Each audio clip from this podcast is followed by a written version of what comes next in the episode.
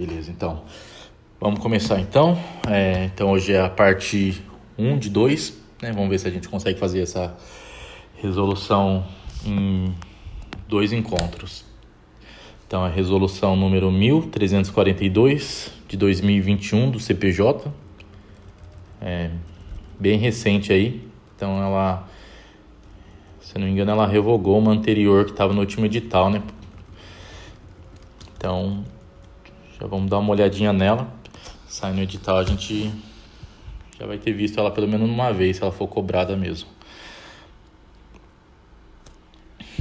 Então, é, vamos começar aqui do título 1, disposições preliminares, capítulo 1, do âmbito de aplicação e das definições. Então, ele dá uma visão geral do que, que essa do que, que essa resolução está tratando, vai tratar, do que, que ela vai, sobre o que, que ela vai legislar, né? Então, ela, essa resolução, ela disciplina sobre a notícia de fato, então o artigo 1 ela, essa resolução disciplina a notícia de fato, o inquérito civil e os demais meios de investigação que são de atribuição do Ministério Público na área dos interesses difusos, coletivos e individuais homogêneos e as audiências públicas, os compromissos de ajustamento de conduta, né, que são conhecidos como CAC, e as recomendações. Então ele vai falar sobre tudo isso. É, nos próximos artigos ele vai definir um por um é, desses itens que essa resolução vem disciplinando. Né?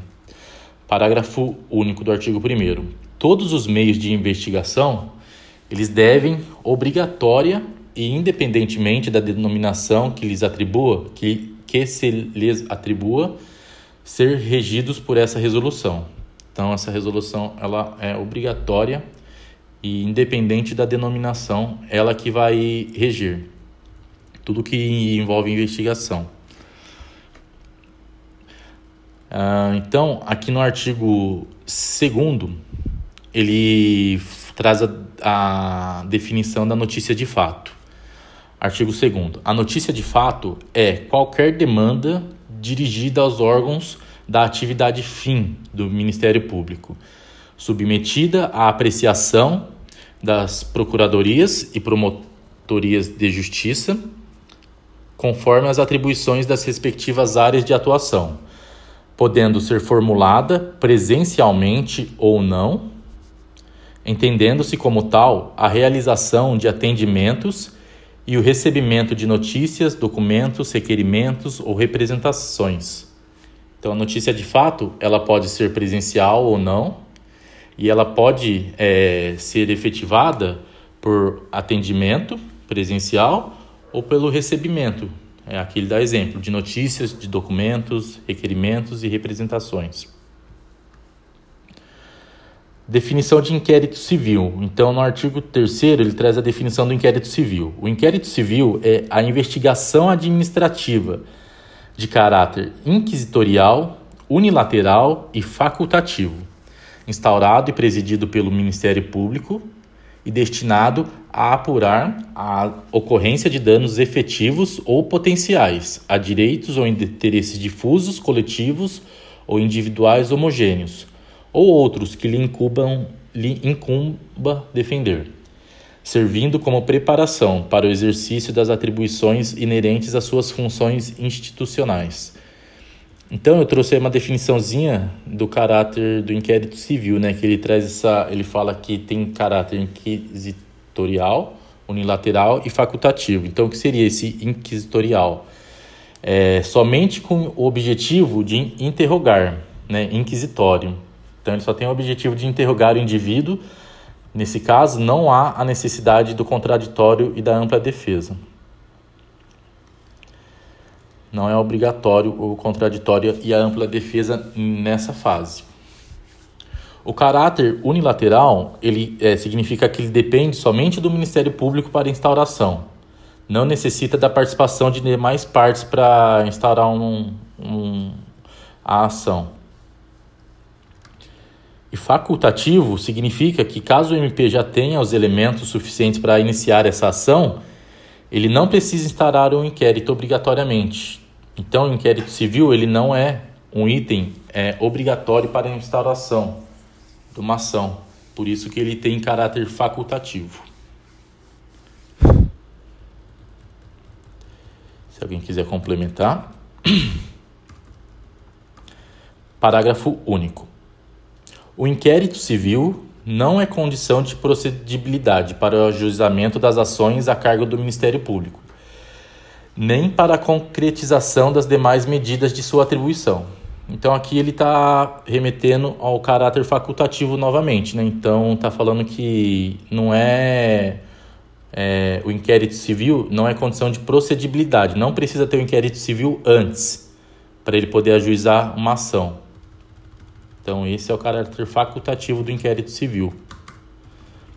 O artigo 4 fala das audiências públicas, né? Então, as audiências públicas, elas são instrumentos para coletas de provas, dados, informações ou esclarecimentos em inquérito civil, ou com a finalidade de zelar para que os poderes públicos e os serviços de relevância pública e social obedeçam aos direitos assegurados nas constituições federais e estadual, na Constituição Federal e Estadual e no ordenamento jurídico.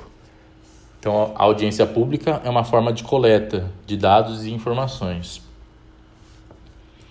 Parágrafo único. A audiência pública será organizada e presidida pelo Ministério Público precedida de publicidade devida. Então, deve haver uma publicidade, né? Tem que ser comunicado amplamente é, dessa, da realização dessa audiência pública. Artigo 5 Então, ele vai falar da definição do compromisso de ajustamento de conduta, que é o CAC. O compromisso de ajustamento de conduta, ele é um instrumento de garantia dos direitos e interesses difusos e coletivos, individuais, homogêneos e outros direitos de cuja defesa esteja incumbido o Ministério Público, com natureza de negócio jurídico, que tem por finalidade a adequação da conduta às exigências legais e constitucionais, com eficácia de título executivo extrajudicial. Artigo 6 vai falar a definição sobre o que é a recomendação. Então, a recomendação é instrumento de atuação extrajudicial do Ministério Público, por intermédio do qual este expõe, de ato formal, razões fáticas e jurídicas sobre determinada questão, com o objetivo de persuadir o destinatário a praticar ou deixar de praticar determinados atos, em benefício da melhoria dos serviços públicos e de relevância pública ou do respeito ao interesse, direitos e bens defendidos pela instituição, atuando assim como instrumento de, de prevenção de responsabilidades ou correção de condutas. Aí a minha parte é capítulo 1. É, capítulo, é, sobre o capítulo 1, alguém quer fazer algum comentário? Perguntar? Ou a gente vai pro tipo 2? Ah, tá tranquilo. Bom. Coisa mais que ficou claro. Perfeito. É, capítulo 2, essa parte aí é da Samira.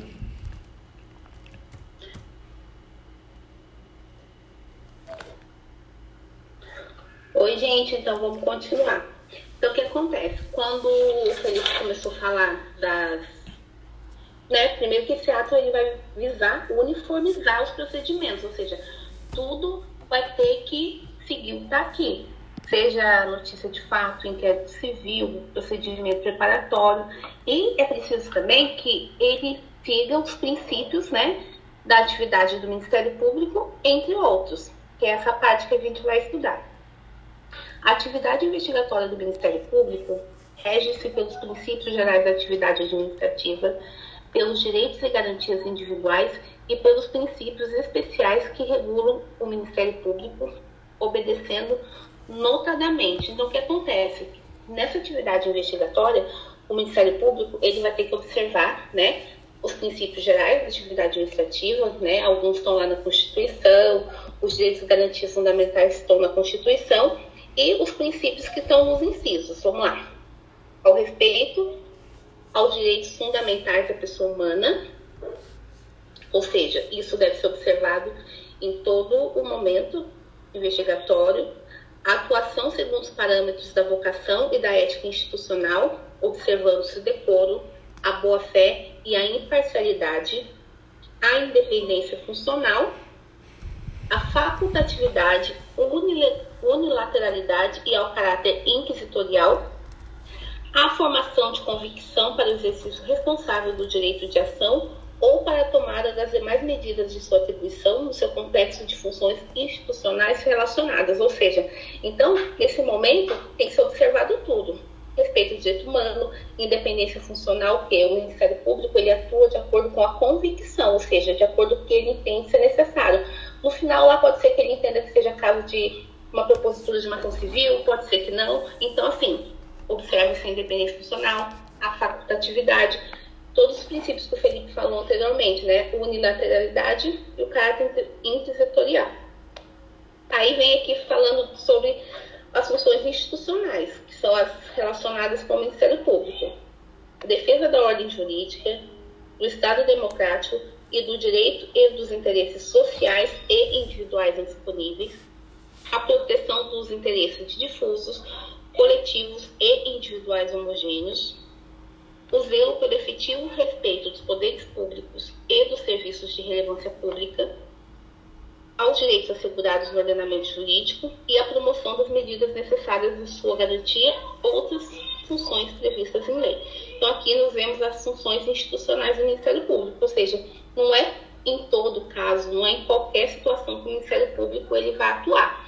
Ele vai ser nessas situações e principalmente quando se tratar dos direitos difusos, coletivos e individuais homogêneos. Certo, gente? Posso indo? Se alguém estiver acrescentando. Eu não sei se vocês, se é pertinente ou não, explicar o que é direitos difusos, coletivos. Não sei se vocês é, acham válido ou não. Ah, é assim, viu? Sempre vale. É bom. É porque eu vi que em vários momentos aparece esse, esse teor, porque assim, a gente tem que pensar que o Ministério Público ele não atua em qualquer demanda, né? Ele respeita as suas funções institucionais.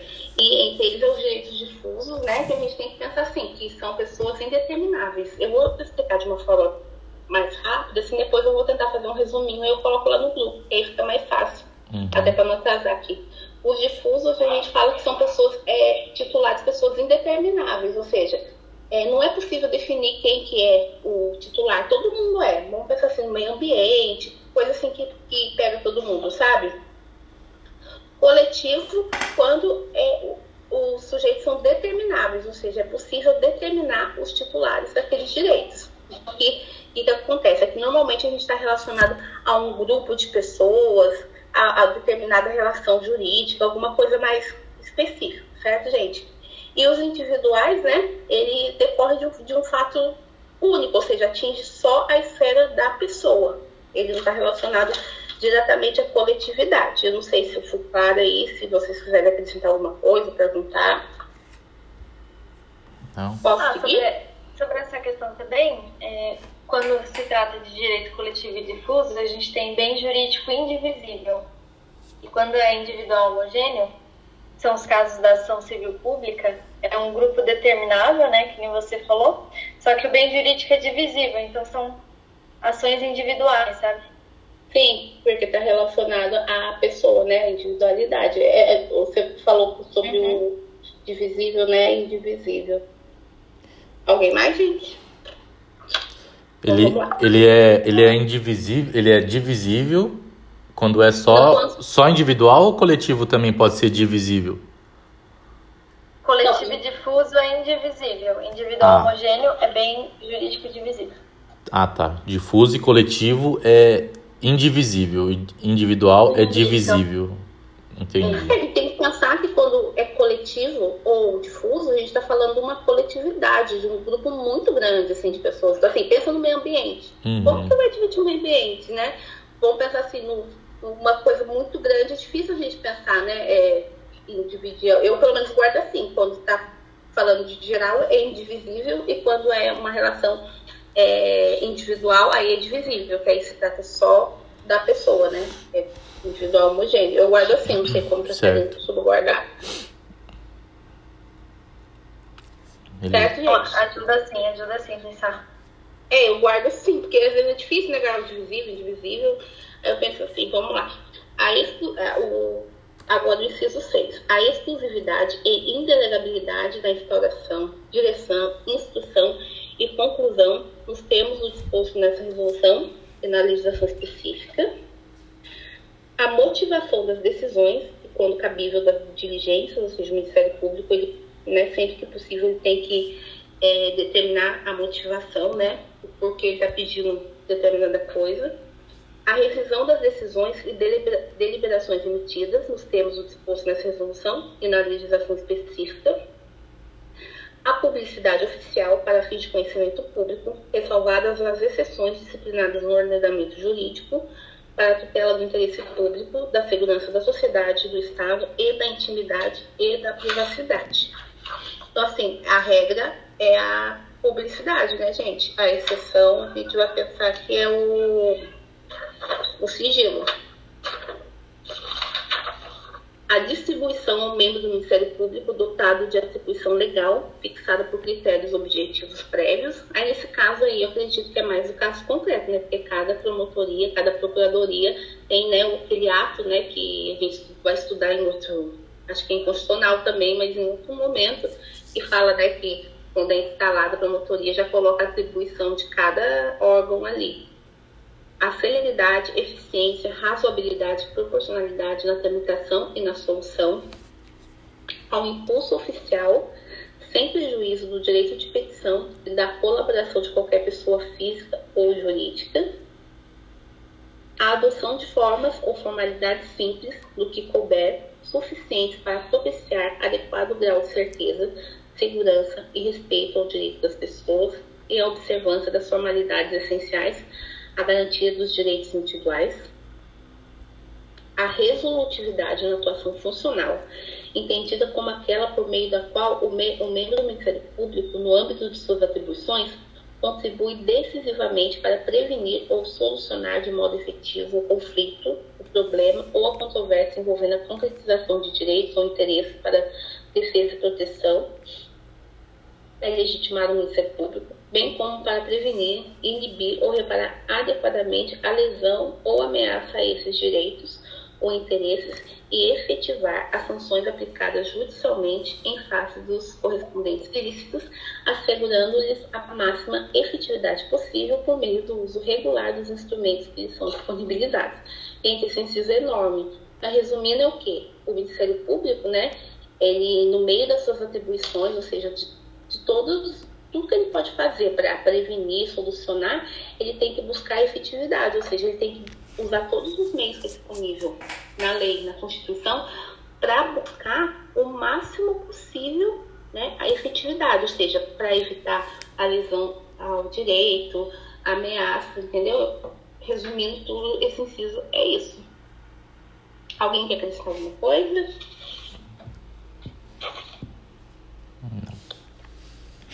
Um artigo 8. A publicidade consistirá na divulgação oficial com fim exclusivo de conhecimento público mediante publicação de extratos na imprensa oficial e facultativamente em meios cibernéticos ou eletrônicos, dela devendo constar as portarias de instauração e os atos de conclusão, a indicação do objeto da investigação e a sua necessidade e, se possível, dos interessados.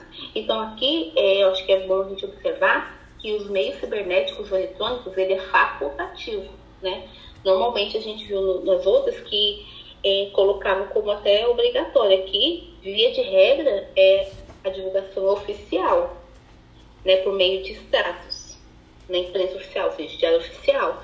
E facultativo o eletrônico. É importante a gente guardar isso daí. Sem prejuízo desses meios de publicidade, outros poderão ser utilizados, inclusive para possibilitar a colaboração de pessoas físicas ou jurídicas interessadas no objeto de investigação ou em sua instrução, conforme disposto nessa resolução e na legislação específica.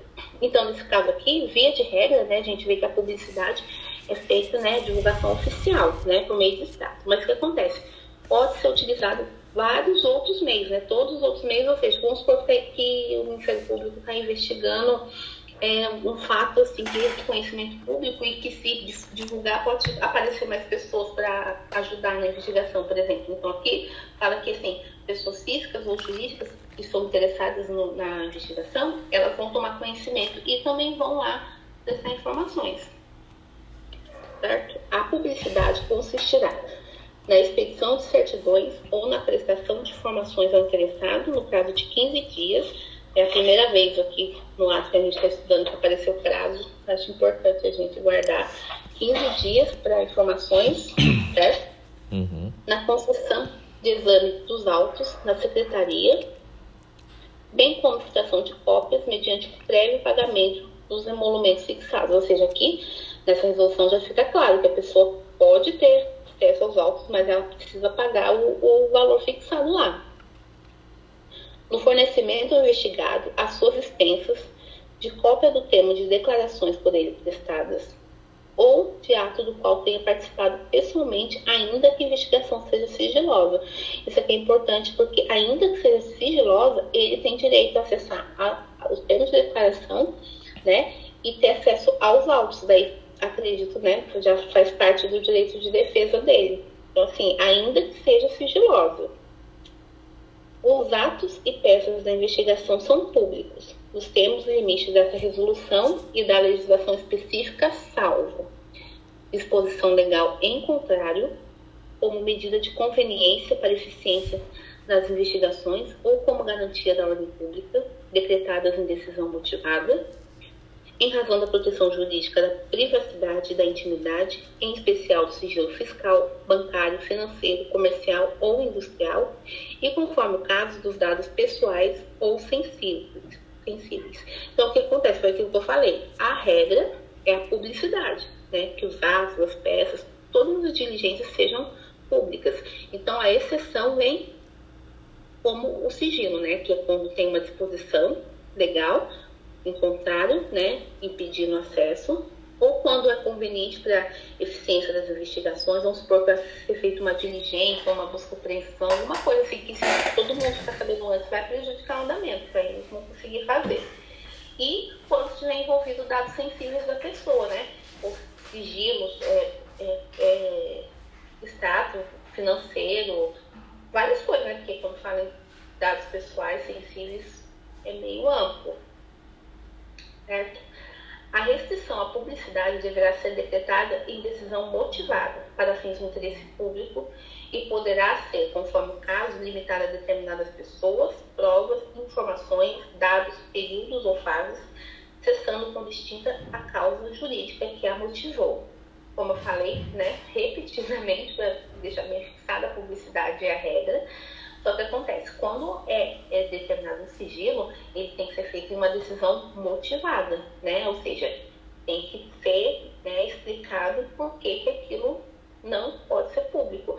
E não necessariamente vai ser todo o procedimento. Como o artigo fala, pode ser só determinadas pessoas que não podem ter acesso, ou determinada prova, ou uma informação específica. E é isso.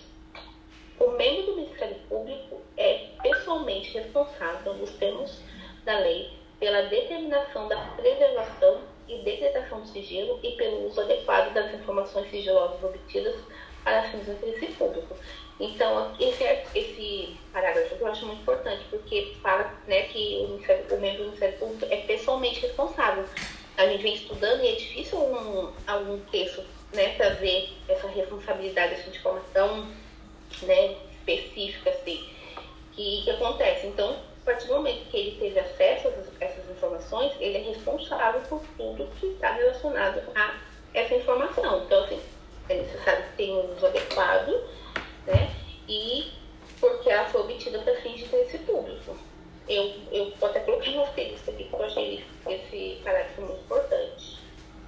A expedição de certidões ou a prestação de informações devendo observar o disposto no parágrafo terceiro e quarto deste artigo, sendo vedado acesso a dados sensíveis ligados à esfera de intimidade e privacidade das pessoas, condicionado acesso às demais informações sigilosas da. Nossa, gente, vou me enrolar. condicionado o acesso às demais informações sigilosas, a legítimo interesse e demais requisitos da legislação específica.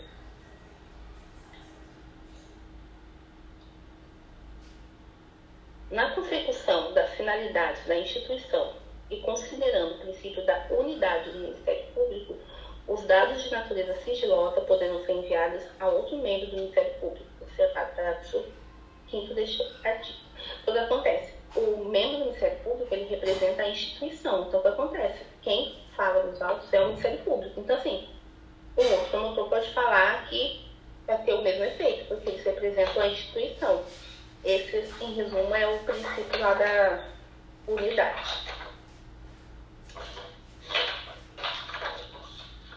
O membro do Ministério Público poderá prestar informações, inclusive aos meios de comunicação social, a respeito das providências adotadas para a apuração de fatos em tese ilícitos, abstendo-se, contudo, externar ou antecipar juízos de valor a respeito de apurações ainda não concluídas. Então, o que acontece? Dependendo da cidade, né, da comarca, você que acaba causando, né, o interesse de várias pessoas, tem reportagem, Ministério, o membro do Ministério Público ele pode falar. O que ele não pode falar é juízo de valor. Ou seja, ah, eu acho que é culpado, eu acho que é inocente, sabe? Coisas assim que antecipa lá o mérito né, da decisão.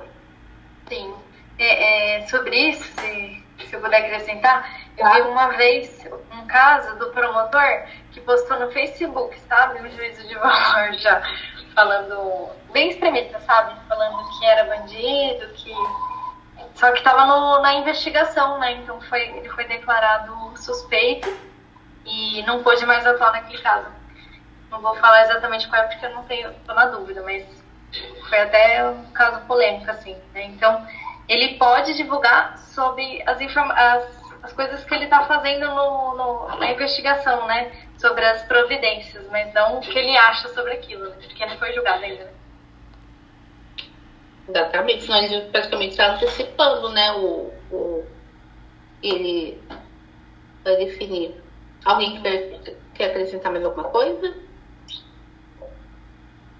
Então vamos lá. A atribuição do membro do Ministério Público deverá obedecer às regras ordinárias de distribuição de serviços, recaindo naquele que for dotado de atribuição legal fixada por critérios objetivos prévios, salvo nos casos de substituição por falta, impedimento, suspeição, afastamento temporário ou vacância, por designação de outro membro à vista da recusa de homologação de promoção de arquivamento ou de provimento de recurso contra o indeferimento de representação, por ato excepcional e fundamentado do Procurador-Geral de Justiça, condicionado à prévia autorização do Conselho Superior do Ministério Público, nos casos de concordância do titular da atribuição nos demais casos previstos em lei. Então, o que, que acontece? Cada promotoria, cada procuradoria tem né, as suas regras de funcionamento, ou seja, qual promotor vai ser competente para, por exemplo, meio ambiente, consumidor, criminal, cada um tem as suas atribuições. Então, o que acontece? Via de regra, né, quem vai, é, como fala, seguir, né, quem tem atribuição é quem tratar da matéria, salvo nas, nas nas exceções que está nos incisos. Se ele tiver, por exemplo, se ele faltar, se tiver algum impedimento ou alguma suspeição, como a Karina falou, às vezes pode acontecer de ele ser é, declarado suspeito. Ou vamos supor, quando chegou uma representação lá na promotoria, ele entendeu que não era caso de levar adiante e promoveu o arquivamento. Aí, no caso, teve um recurso, então, se voltasse para aquela promotoria, ele, ele praticamente não seria o promotor do caso, né? E nessas hipóteses dos incisos aí. Então, via de regra, o promotor tem atribuição e as exceções são as que estão no inciso. Havendo conflito de atribuições negativo ou positivo, este deverá ser suscitado nos próprios autos ao Procurador-Geral de Justiça, que decidirá em 30 dias. Segunda vez que a gente é, vê prazo aqui, né? O primeiro que a gente viu lá, né, no caso de expedição de certidões, né, prestação de informações 15 dias, e agora, caso de conflito, 30 dias. Conflito positivo ou negativo, ou seja, quando positivo a gente fala quando tem um caso e os dois promotores falam que, que são competentes, ou quando negativo, quando os dois falam que não tem atribuição. Aí, no caso, quem decide é o Procurador-Geral de Justiça. Em caso de necessidade de prática de atos urgentes, o Procurador-Geral de Justiça designará um dos membros do Ministério Público até a solução definitiva do conflito. Ou seja, um desses que estão no conflito vai ter que praticar os atos que são urgentes. Às vezes, alguma diligência tem que ser feita rápida. A colaboração de pessoas legitimamente interessadas para instalação ou instrução da investigação será concedida em especial a pessoas físicas ou jurídicas direta ou indiretamente interessadas ou no exercício do direito de petição, órgãos e entidades públicas da administração pública, ou seja, o que, acontece aqui? É, no caso, é, durante essa investigação, tudo que pode ser feito, algumas pessoas podem querer colaborar com, com o que está sendo apurado, né? Aí coloca lá que, em especial, as pessoas físicas ou jurídicas, os órgãos ou entidades da administração pública. Aí. Eu acho que a minha parte. Eu acho que a minha parte foi. Agora acabou. Eu pedi desculpa, hoje é, eu fui no hospital, então eu apliquei aqueles colírios, então as letrinhas estão meio confusas. Então, por isso que eu tive um pouquinho de dificuldade em algumas partes. Mas eu espero que tenha sido claro. Se tiver alguma dúvida, se alguém quiser acrescentar alguma coisa, eu vou tentar fazer um resuminho da parte dos direitos é, difusos, coletivos, colocar lá no grupo depois, ou passar para o Felipe. Tá bom, gente? Valeu, parte. Samira. Mas eu nem percebi o negócio que você falou, pode? Tá embaçado. Então, eu fui fazer aquele exame, sabe, aí o, o, o olho fica embaçado, né? Quando a gente faz aquele exame de fundo de olho, essas coisas. Aí também. Então, tá bom, gente. Qualquer coisa, tá né? Ótimo. Foi ótimo. Samira. Oi? Posso tirar uma dúvida para mim que eu não entendi? Aquela parte que fala, é, a parte que tem que pagar, é na concessão de exames dos autos, é isso? Ó, então, ah tá, é o, é o artigo, eu sei, é aquela, o artigo 8 parágrafo 2 inciso 2, para quem quiser seguir aí. Tá falando assim, na concessão de exames dos autos na secretaria, bem como extração de cópias medi é, mediante prévio pagamento de, de, dos emolumentos fixados. O que acontece? Como eu falei, a regra é a publicidade. Então, então assim, a pessoa pode ir lá na, na secretaria da promotoria e pedir né, para examinar os autos. Se não tiver nenhum sigilo decretado, ele vai ser. Só que acontece, se a pessoa quiser tirar alguma cópia, não vai ser de graça, porque. Ah, não, tá, era isso que eu tava na dúvida. Então, na parte, na parte de extração de cópias, né? Isso, aí, então, se ele quiser, ah, eu, quero examinar os autos, mas eu quero tirar cópia dessa parte aqui. Aí, o que acontece? O servidor vai falar o valor da, da, da do xerox, né, o valor da, da cópia, e aí ele vai pagar previamente e vai levar a cópia. Mas é claro que, sim, se não tiver nada assim que impeça ele a ter acesso aos autos. Mas aqui nessa hipótese aí que você falou, é, é geral, né? Ele vai lá, examinou e pediu uma cópia e ele vai ter que pagar. Ah, então, tá. Beleza, então, obrigada. Eu acho que assim como no inciso terceiro também, que ele pede, se ele pedir uma cópia do termo de uma declaração, uma declaração que ele prestou, aí também fala que aqui, ó, é as suas expensas, né? Então é a, a gasto dele. Sim. Então eu acho que sempre quando. Acho que é fácil a gente associar sempre quando ele pedir cópia, ele vai ter que pagar. Se ele Sim. pede cópia, ele está dando gasto para a administração. A administração tem direito de cobrar. Isso, isso tanto na, na lei de acesso à informação também é assim, a não uhum. ser que ele fale que ele é declaradamente pobre, né? Não pode fazer isso é. assistente, mas essa é a regra mesmo que ele faz. Na lei de acesso à informação tem essa definição ainda, né? De se ele se declarar pobre. Nessa daqui, por enquanto, Sim. eu ainda não vi se tem. Não, acho que não. Ou não sei se de lá já se aplica aqui, aqui também. Acho que sim. Mas é isso. Tirou cópia, a administração cobra. Agora é o Ed. Edgar. Agora é o Ed. Ed Mãos de Tesoura. Boa noite, pessoal. Oi. Boa noite. Bom, minha parte é o capítulo 1 título 2 da instauração dos procedimentos. Capítulo 1 um, da notícia de fato. É, a notícia de fato deverá ser registrada no SIS-MP integrado. de 2010 e distribuída livre e aleatoriamente entre os integrantes da Promotoria de Justiça, com atribuição para apreciá-la.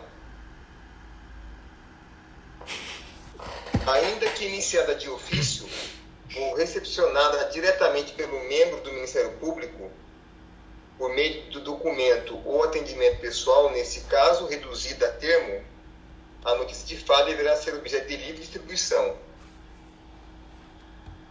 Então é, chegou uma reclamação lá, uma representação, no caso agora aqui o nome mudou, né? Agora notícia de fato. Então ela vai ser distribuída livremente.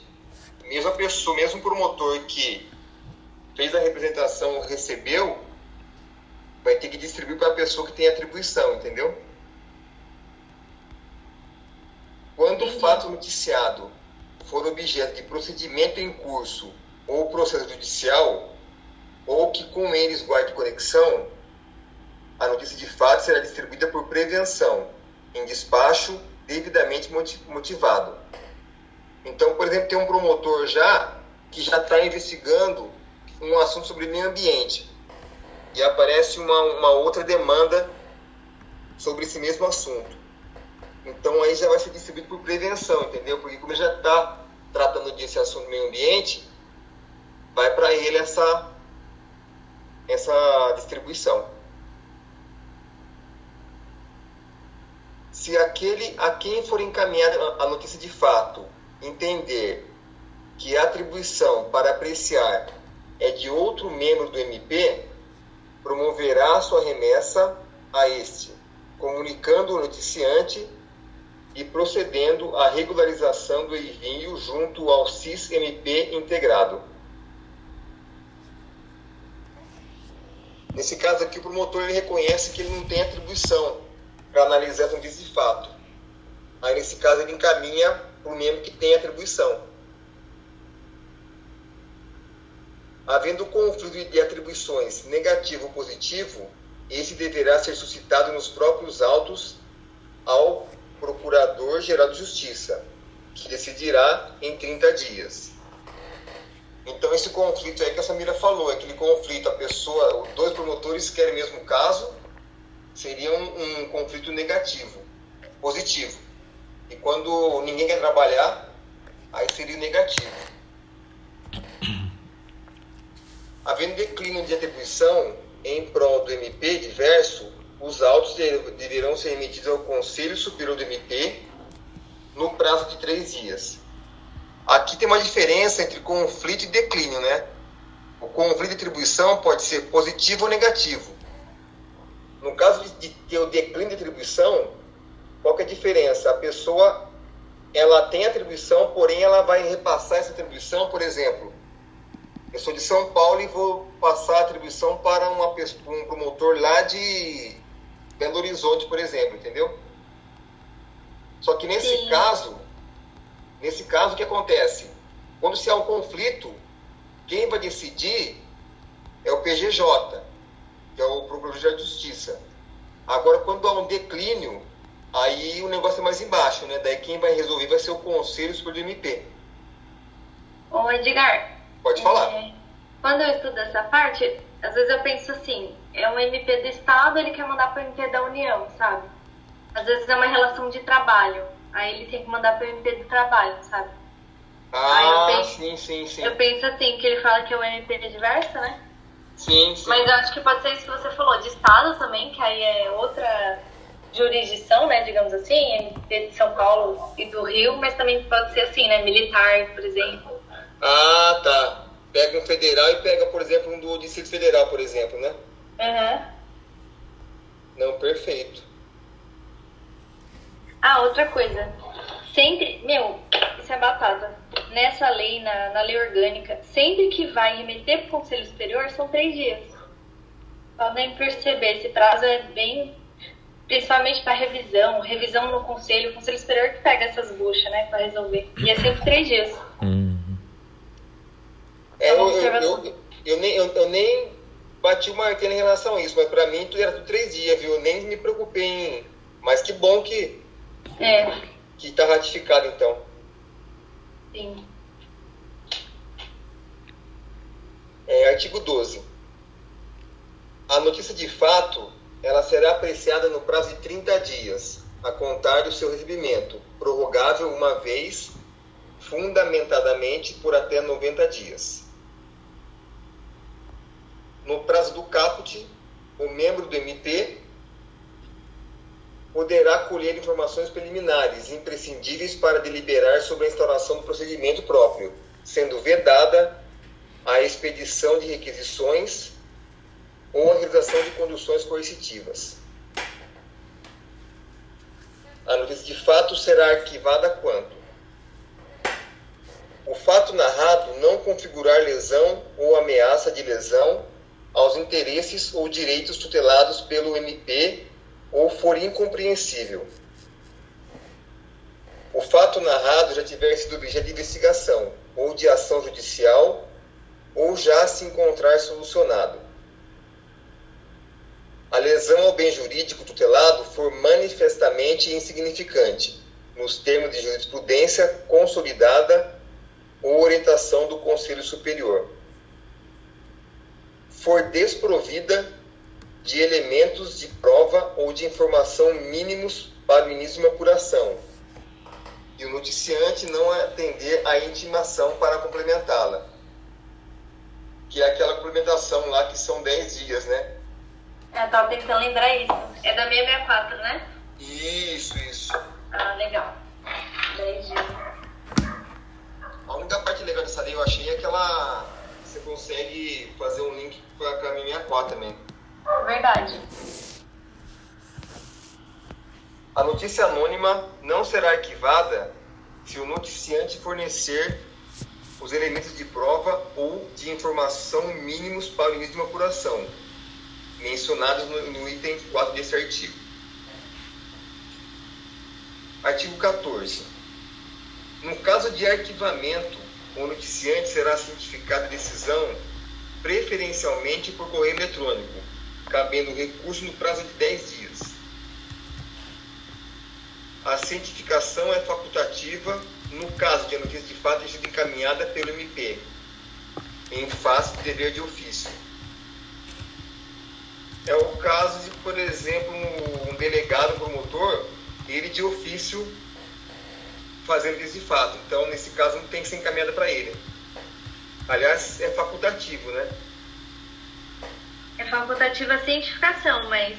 Isso. Né, isso. é, um outro é um dever, né? Às vezes o juiz fica sabendo no meio do processo de divórcio que teve alguma coisa assim, né? Uma, uma violação. Eles têm que. É a obrigação mesmo de notificar o MP. Mas aí ele, ele não tá muito interessado, né? Eu vejo assim, ele não tá tão interessado assim. Ele fez o que ele devia, né? Então ele. Já fez até da parte dele já, né? É, exato. O recurso será protocolado na secretaria do órgão que arquivou e juntado à notícia de fato, que deverá ser remetida no prazo de três dias. Olha lá, Karina. Tá vendo? Ao Conselho Superior do MP, para apreciação caso não haja reconsideração. O que dá muita confusão, pelo menos para mim, é quando a pessoa, por exemplo, faz uma representação e o promotor ele indefere essa representação, antes de ir para o conselho, tem que passar de novo para o promotor, para ver se ele reconsidera. É. Já teve questões já que afirmou que, como ele recusou, indeferiu o, a representação, já tem que mandar para o conselho. Não manda para o conselho, passa por ele de novo. Caso ele não reconsidere, aí sim manda para o conselho. Sim, agora eu tô na cabeça que a reconsideração é em cinco dias, mas eu não tenho certeza. Isso, a, a retratação é em cinco dias, isso mesmo. Ah, legal. Beleza. Não havendo recurso, a notícia de fato será arquivada na unidade que a apreciou, registrando-se no sistema respectivo, em ordem cronológica, ficando documentação à disposição dos órgãos correcionais, salvo se a notícia de fato estiver instruída com essa informação, hipótese em que os autos deverão ser remetidos para o Conselho Superior No- em três dias.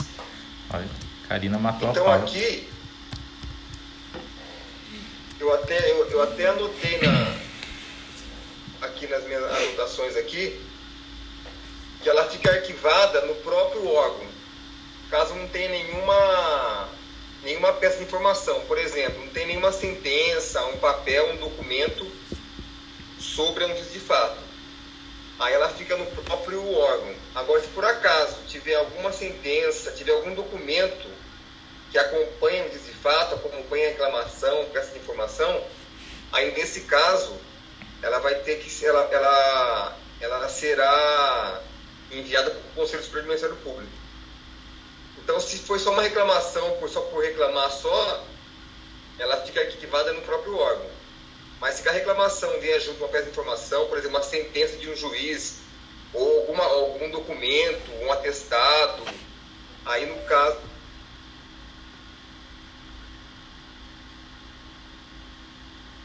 Gente, eu não tô ouvindo. Estão ouvindo? Não, parou. Cortou. Eu também não tô ouvindo, não. Ah, eu também não, que parou o, o áudio.